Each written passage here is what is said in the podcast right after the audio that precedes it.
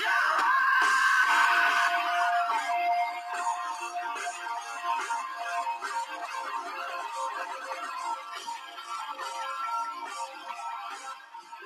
E aí, galerinha, tudo bem com vocês? Como é que vocês estão? Tanana. Gente, eu tô ouvindo um rock nervoso aqui da banda Subway. Eu amo essa banda, me lembra muito minha adolescência. pois bem, meu nome é Junior Borges e nós estamos aqui hoje para mais um Groovercast. Então se preparem que vai ter muita informação por aqui, beleza?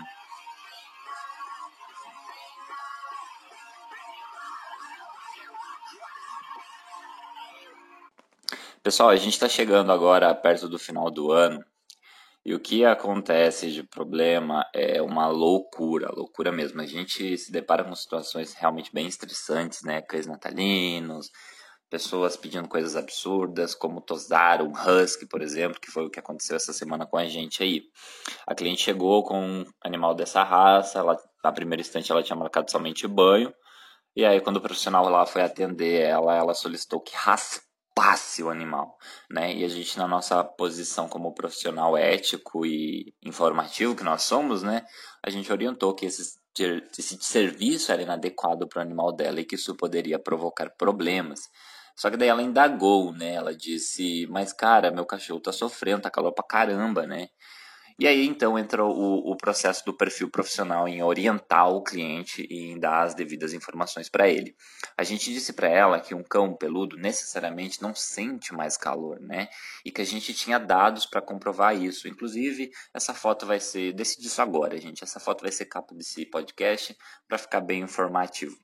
Bom, a gente mostrou para ela uma foto que é bem comum na internet, que todo mundo já deve ter visto, que é a foto de um golden tosado com termografia, né? A gente percebe que a região o animal tá assim, tem a foto dele, aí parte do animal tá raspado e a parte está peluda. E nesse dado termográfico a gente percebe a temperatura de cada região, né? Então a gente percebe que a região onde o animal está raspado, a temperatura bateu é, 30 graus, né? E a região onde tem pelo, vejam só que diferença, tem 24 graus. Então existe uma diferença muito grande aí e existe um porquê.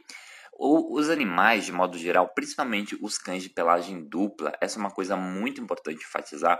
Cães de pelagem dupla são diferentes de cães de pelagem simples, entendeu? O subpelo ele tem uma importância nesse quesito aí.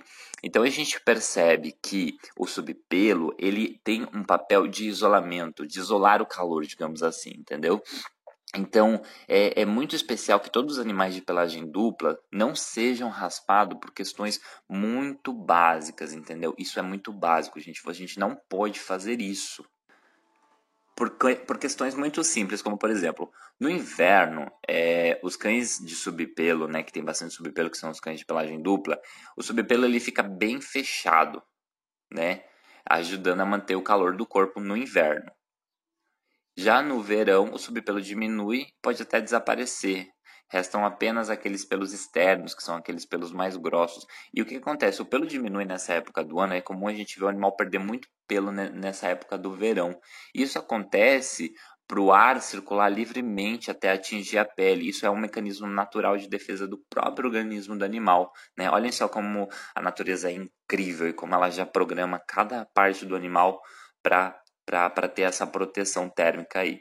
Além, é claro, né, de manter essa proteção térmica e, e o pelo também tem a função de proteção solar, né? É, a pele dos animais ela é mais espessa do que a nossa, a pele humana, então ela é muito mais sensível, entendeu? Então o pelo ele cria uma barreira contra os raios solares que impede que a pele, que a pele queime, né? E isso é, é especialmente importante em cães com a pelagem rosa, com a, com a pele rosa. Vocês já devem ter visto muito isso, né? Que são cães que falta realmente a pigmentação e eles são propensos a queimaduras solares muito maiores do que do que nós, né? Ou outras raças que não tenham a pele rosada. Então, manter o pelo, além de ter o papel de, de controle térmico, né? Tem a questão da proteção solar, que é extremamente importante, gente. O que a gente vê de problemas que acontecem depois que o animal é tosado. É muito comum o, o, o animal ir para o pet, fazer a tosa, e depois de uma semana ou duas o cliente retornar ligando, reclamando que o animal está se coçando, que animal tá com a pele vermelha, que ele tá todo irritadiço e estressado. Isso acontece por um mau atendimento. Então, priorizem atendimento e repassem sempre todas as informações com o cliente antes de fechar qualquer serviço. Só para vocês entenderem a questão do, do da, da, pelagem dupla, né? O que, que acontece quando a gente tosa muito curto um animal que tem a pelagem curta? A gente causa um desastre, um desastre na pele do animal. E eu vou explicar para vocês por quê. É, quando o pelo duplo ele é tosado, a gente cria um desequilíbrio na ordem natural de crescimento do pelo, né? É, diferentemente dos cães de pelagem simples, né? Que cresce continuamente o pelo o, o pelo externo ele cresce para um, assim, um certo comprimento e o mais longo e grosso demora mais para crescer que o subpelo. Calma aí que eu vou explicar para você essa bagunça. A gente percebe assim, só para você entender bem. A gente percebe que quando a gente tosa um Pomeranian, né, principalmente eu vou pegar um Pomeranian que é um caso clássico. A gente tosa ele super curto, né? Super curto. E a gente vê que depois de um tempo, é, o pelo começa a crescer meio estranho. Vocês já percebem? Parece até um vira-lata, cresce umas pontas. Essa, essa ponta que cresce é, é o pelo mais grosso, digamos assim, entendeu? E o que que acontece? Esse pelo ele não cresce junto com o subpelo, porque o subpelo ele cresce mais rápido que esse pelo que o pelo grosso, entendeu? E o que que acontece? E como ele cresce mais rápido, o subpelo ele cresce mais rápido, ele acaba abafando o crescimento do pelo principal, que seria o pelo mais grosso, que é aquele pelo externo, né? E aí cresce com uma textura diferente, fica arrepiado, fica aquela coisa feia, grosseira, né? Duro, ressecado, e aí o pelo acaba embolando mais, e isso além de ocasionar problemas de pele, isso pode proporcionar o proliferamento de fungos, bactérias, entendeu? Então existe toda uma questão aí, né?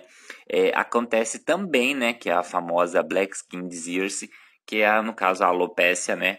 A, a pele, ela ela confunde realmente o crescimento aí e a pelagem não cresce por igual, fica falhada e no pior dos casos o cão pode desenvolver aquela alopecia mais severa, que é a ausência total do crescimento de pele, a pele fica escurecida, o cão fica pelado com parte do corpo, né? Então, isso é algo que realmente acontece muito, principalmente em pomerâneas. Por isso que a gente sempre fala, gente, não raspe, não raspe, não raspe. Tosar com tesoura é uma coisa, né? Mas se você tosar com tesoura e tosar muito curto, você também proporciona o problema. Não existe essa diferença, ah, tosar com máquina é uma coisa, tesoura é com outra. As duas formas cortam. O que você tem que determinar é o tanto que você vai cortar de pelo. Gente, eu tô aqui gravando meu podcast, meu vizinho deu de começar a tocar é, sanfona, sei lá, gaita. Ó, escuta só. Acho que dá pra ouvir. Todo domingo é isso, né? A gente tem música ao vivo, cara. que legal. É, bom, mas vamos continuar aqui, cara. Se der pra gente conversar, a gente vai conversando. Né? Então, essa questão da, da, da pelagem desses cães, né? Que são os cães é, nórdicos que a gente fala. Então, cães de pelagem dupla, a gente, a gente tem que evitar sempre de tosar por conta desse desequilíbrio que acontece. Você já sabe disso, entendeu? E às vezes eu vejo pessoas tendo consciência disso e realmente dando sequência no atendimento e realizando o serviço sem orientar o cliente. É muito importante também, se você for mais criterioso e seu, seu cliente realmente exigir que você faça o serviço, que você tenha aí talvez um um contrato de prestação de serviço, algo que informe o cliente que esse é um procedimento errado, que você assine ele, nesse documento está todo orientado essa questão dos problemas que podem acontecer. A gente não utiliza isso na Garbo porque a gente tem uma comunicação muito efetiva com os nossos clientes e a gente sabe se impor, né? Não é não, sim é sim, isso pode, isso não pode. Então é muito importante você ter autoridade aí com seu cliente, tá bom? Uma coisa importante também enfatizar é que isso vale para Goldens também, tá bom? Inclusive, Golden é o cachorro da foto. Às vezes a gente acha que é só com Husky, com Pomerânia que acontece essas coisas, entendeu? Isso acontece com todos os cães de pelagem dupla.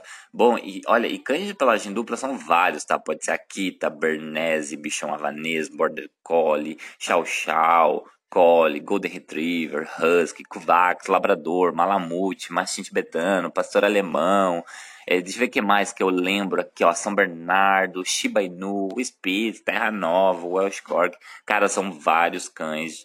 Então é muito importante você conhecer sobre eles, conhecer a raça, entender essas diferenças, tá bom?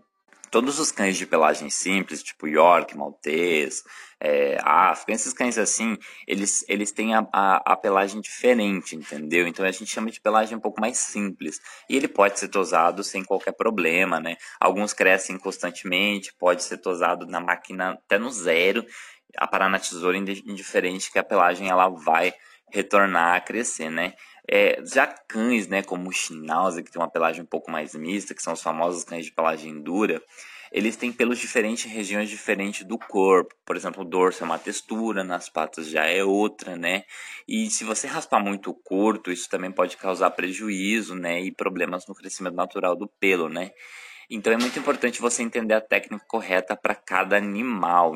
E é muito, realmente muito importante, porque se a gente não der atenção para isso, o nível de problemas e insatisfação dos clientes aumenta consideravelmente. Então, só para a gente resumir aqui a nossa conversação, espero que eu tenha te orientado bastante até aqui. Então, vamos concluir isso da seguinte, com a seguinte conclusão, né? Os cães de pelagem dupla, eles podem ser tosados sim, só que eles precisam ser aparados na tesoura, para ficar com aquela aparência mais bonita, agitadinha, arrumado que a gente vê que, que, que fica realmente legal. Então, um Pomerânia pode ser tosado com tesoura, tá bom? Você pode arredondar ele, deixar ele lindo, tirar realmente um excesso significativo aí para o cliente, entendeu? Só que é muito importante você entender o limite. Você nunca pode ultrapassar o limite do subpelo. Então é muito importante você abrir a pelagem do animal, avaliar até onde esse subpelo tá e cortar realmente no limite do subpelo, nunca abaixo dele, porque o problema ele acontece quando a gente retira esse subpelo ou corta em demasia. Então é muito importante a gente saber realmente essa diferença, beleza? Então, espero que vocês tenham gostado deste serviço, deste atendimento que eu estou vos passando. E não esquece de tirar um print dessa tela, me marcar, porque eu amo saber o que você está achando. Tá bom? Muito obrigado, sejam todos muito felizes. Eu tô com meu filho aqui no quarto pulando, tô com o vizinho tocando música. Gente, é muito difícil gravar podcast, porque é o único tempo que eu tenho para gravar é no domingo. Mas mesmo assim é algo que eu gosto muito, porque é assim que a gente tem uma conexão muito massa, tá bom? É, um abraço, sejam todos muito felizes e até o próximo podcast.